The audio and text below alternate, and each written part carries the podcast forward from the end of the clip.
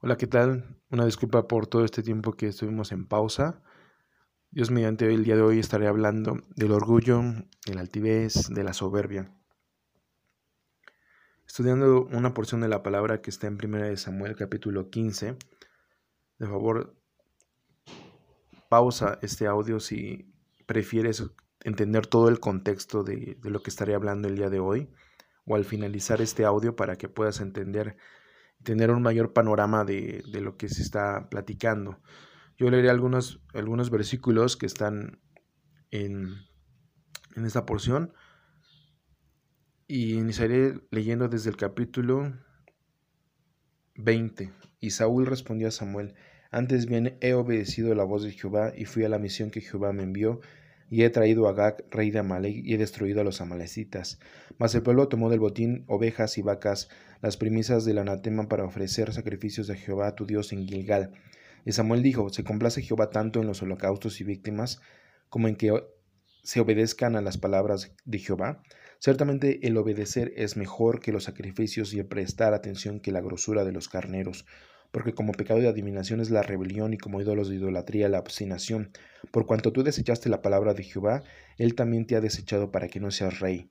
Entonces Saúl dijo a Samuel, Yo he pecado, pues he quebrantado el mandamiento de Jehová y tus palabras, porque temía al pueblo y consentía la voz de ellos. Perdona pues ahora mi pecado, y vuelve conmigo para que adore Jehová. Y Samuel respondió a Saúl, No volveré contigo porque desechaste la palabra de Jehová, y Jehová te ha desechado para que no seas rey sobre Israel. Y volviéndose Samuel para irse, y él se asió de la, punta de su manto y éste se rasgó. Entonces Samuel le dijo, Jehová ha rasgado hoy de ti el reino de Israel, y lo ha dado a un prójimo tuyo mejor que tú. Entonces, el que es la gloria de Israel no mentirá, ni se arrepentirá, porque no es hombre para que se arrepienta. Y él dijo, Yo he pecado porque te ruego que me honres delante de los ancianos de mi pueblo y delante de Israel, y vuelvas conmigo para que adore a Jehová tu Dios, y volvió Samuel tras Saúl y adoró Saúl a Jehová.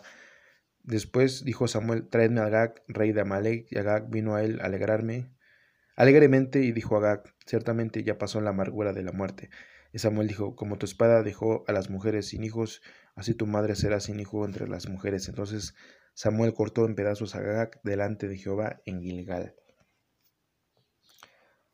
Pues bueno, eh, muy rápidamente Jehová manda a Saúl atacar a este pueblo de los amalecistas y que matara a Agag y, y, todo destruyera, todo lo mejor, pero sin embargo Saúl se queda con, con lo mejor, Saúl prefiere quedar bien con el pueblo, dice en una porción está dentro de este versículo, dentro de ese capítulo dice que es que ellos querían, el pueblo quería quedarse con lo mejor y también se manda a hacer una estatua a Saúl cuando Dios le había dado la instrucción de irlos a atacar. Dios ya tenía... Eh, Dios podía haberlos destruido simplemente por decir, por decirlo. Se iban a destruir porque Él tiene el poder para hacerlo. Sin embargo, le mandó una instrucción a Saúl con todo su ejército para que, lo, para que acabara con ese pueblo. Sin embargo, sabía Dios ahí que iba a probar a Saúl y Saúl ya no se Dios, la vida de Saúl ya no tenía a Dios como su prioridad. La prioridad de Saúl ya era ahora él mismo. Y muchas veces eso es el orgullo, ¿no? Eh, nosotros, hablar del orgullo es tocar zonas muy sensibles de nosotros. No nos gusta reconocer ciertas áreas de nuestra vida que sentimos vulnerables. Cuando vemos que Saúl es desechado por Jehová, vemos que Samuel pregunta por lo que Dios mandó hacer con los amalecitas y ve que se queda con lo mejor de ese, pueblo, con animales, le perdona la vida a, su rey Agag. Y Saúl se lamenta y señala al pueblo como una razón por la que toma esa decisión. Luego le dice a Samuel, tu Dios, como si fuera ajeno su Dios y en verdad ya no era su Dios de Saúl. Después Saúl le dice a Samuel, ¿cómo olvida? Olvida todo y habla bien de mí entre los ancianos y líderes del pueblo, él quería quedar bien, él ya le importaba si Jehová le había mandado a hacer algo, si Jehová estaba enojado o estaba molesto o tenía ira contra, contra Saúl. Su orgullo era lo que Jehová no toleró y de ahí hasta que muriera su orgullo fue su condena. Vemos cuando David es ungido para ser rey de Israel, Saúl no soportaba lo que se decía. Saúl mató a sus miles y David a sus diez miles. No soportaba perder el crédito. Había rencor porque había alguien mejor que él. Lo que no sabía Saúl es que David representaba un personaje que señalaba a Jesucristo. Saúl se mandó a hacer una estatua de sí mismo. Nosotros no nos creamos un mundo que nos señala a nosotros mismos. Esa sería una pregunta para reflexionar. Nos creamos a nosotros un mundo que nos señala a nosotros mismos o una vida que señala a Jesucristo. Eso sería una cuestión de meditar. Dios nos ha dado todo. Hazte una pregunta. ¿En verdad crees que por tus manos has logrado todo lo que tienes? ¿De verdad crees que por ti has logrado todo? Tus fuerzas son inigualables, tus dones son exclusivos, tus cualidades físicas, espirituales, económicas y sociales te hacen sentirte con el derecho de hacer menos al prójimo, de sentirte más. Mira los evangelios. Jesús fue humilde, no altivo, teniendo todo en sus manos para ayudarse a sí mismo. No lo hizo para someterse al Padre. Cuando caminó en el mundo, él estaba con los menospreciados. Anduvo, estuvo con prostitutas, con publicanos, con asesinos, con traidores. ¿Acaso vino a hacerse amigo de los líderes de las sinagogas? ¿Amigo de, Herodes, de los Herodes, amigo de Pilato? Vino a los pobres, visitó a Saqueo, visitó al peor, o sea, tuvo compasión, tuvo compasión de la mujer sinofenicia, de los enfermos. Dime qué líder hoy en día hace eso, espiritual pocos. En la porción que leemos de Samuel, Dios eh, dice que la obstinación es como pecado de idolatría.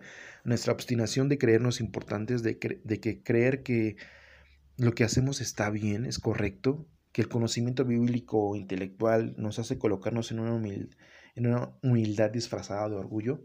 Muchas veces caemos cuando nosotros ya tenemos una vida, por así decirlo, más de 10, 15 años en el cristianismo de conocer a Dios, de experimentarlo, de, tener una relación con Él y de que llegamos hasta un punto de que por tener mucho conocimiento nos creemos más, eh, podemos decir que entendemos de una manera diferente la vida, que por eso hacemos las cosas que hacemos. Y hasta por cierto punto, pues hasta nos entendemos, por así decirlo, cuando no sé qué tenemos que entendernos si la Biblia nos dice que somos pecadores y que tenemos muchos errores. Entonces, ¿Cómo podríamos decirnos que, que tenemos toda la verdad? Que por tener el conocimiento bíblico e intelectual podríamos nosotros tener la verdad. Cuando la misma palabra nos dice que tenemos errores, que tenemos este, muchas cosas que nos alejan de Dios. Y sería una cuestión muy importante de, meditar hoy en día el, orgullo espiritual. Eh, y bueno, pasando a lo que viene, la diferencia de Saúl y David es que Saúl ni se inmutó por su orgullo. Se mandó a hacer una estatua, debido al amor por, por sí mismo. David cuando pecó reconoció su pecado y tuvo temor de Jehová, se humilló al soportar el proceso de la consecuencia de su pecado. lee el Salmo 51 y vas a encontrar que había una diferencia totalmente entre Saúl y David. Tengo que reconocer que en carne propia conozco mucho del tema. He trabajado en muchas áreas, yo sé que Dios ha trabajado en muchas áreas de mi vida, pero sé, seré sincero, este punto a mí me quebró al estudiar este tema, porque me di cuenta que levanto la mano y digo, soy otro orgulloso más. Y, los, que me han, los que me conocen saben que he servido en, la alabanza y ahí experimenté este pecado. Y muchos dirán, sí, sí, cierto, creyendo que mis dones eran míos, qué equivocado estaba. Me miro hacia atrás y me doy vergüenza.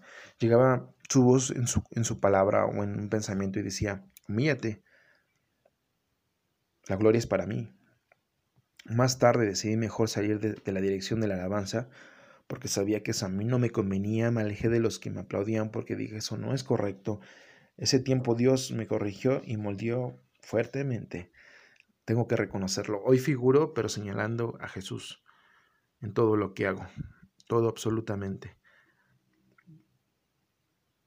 Nada me hace más feliz que meditar en su palabra, exponer su palabra y dirigir su alabanza. Creo que no soy una obra terminada, sigo en un proceso espiritual de llegar a la estatura del varón perfecto que es Jesús. Podríamos hoy hacer un paréntesis, una pausa en nuestro día y, y verdaderamente meditar. ¿Eres orgulloso? Preguntarte, ¿eres orgulloso? ¿Tienes soberbia? Y nos va a costar trabajo reconocerlo.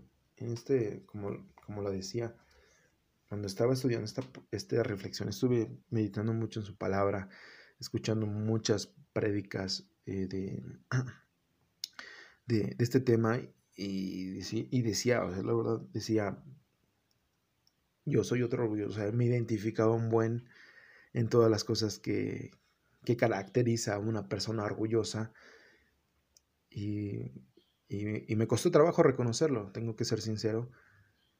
No me lo creía, en un momento decía, no, sí soy orgulloso, soy un buen orgulloso, sí soy orgulloso, pero no tanto, como que me quería engañar a mí mismo. Y eh, hoy te digo, te pregunto, haz esta pausa y verdaderamente considera, ¿eres orgulloso? ¿Prefieres hoy quedar mejor contigo mismo que con Dios, que con... ¿Prefieres quedar mejor con los demás para hacerte ver más, sentirte más, y que te alaben, que te, te aplaudan por alguna cosa fantástica que haces, como el tener alguna posición económica, algún liderazgo, tener una cualidad física, ¿en verdad? Considéralo. Y, yo lo que hoy te invito así, si te encuentras en esa, en esa posición de decir, creo que sí, sí soy orgulloso.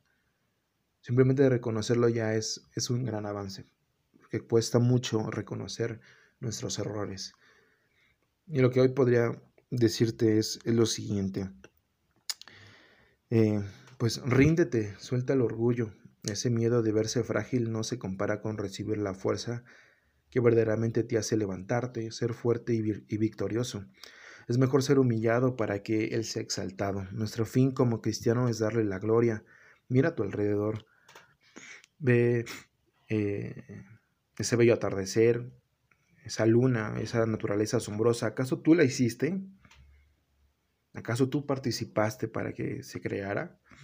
Ve a tu familia, tus logros, tus éxitos. Él te lo dio todo. Tus ganas de vivir son por Él. Reconócelo. Admítelo, todo es por Él. Nada podemos hacer separados de Dios, nada. Y, muchas, pocas veces he estado, eh, bueno, nunca orado, pero siento que ese momento es algo que nos confronta a muchos de nosotros. Creo que es un pecado que, que puede decirse que hasta se esconde de, de nuestra santidad, de nuestro conocimiento. Y quisiera hacer una oración antes de terminar esta reflexión.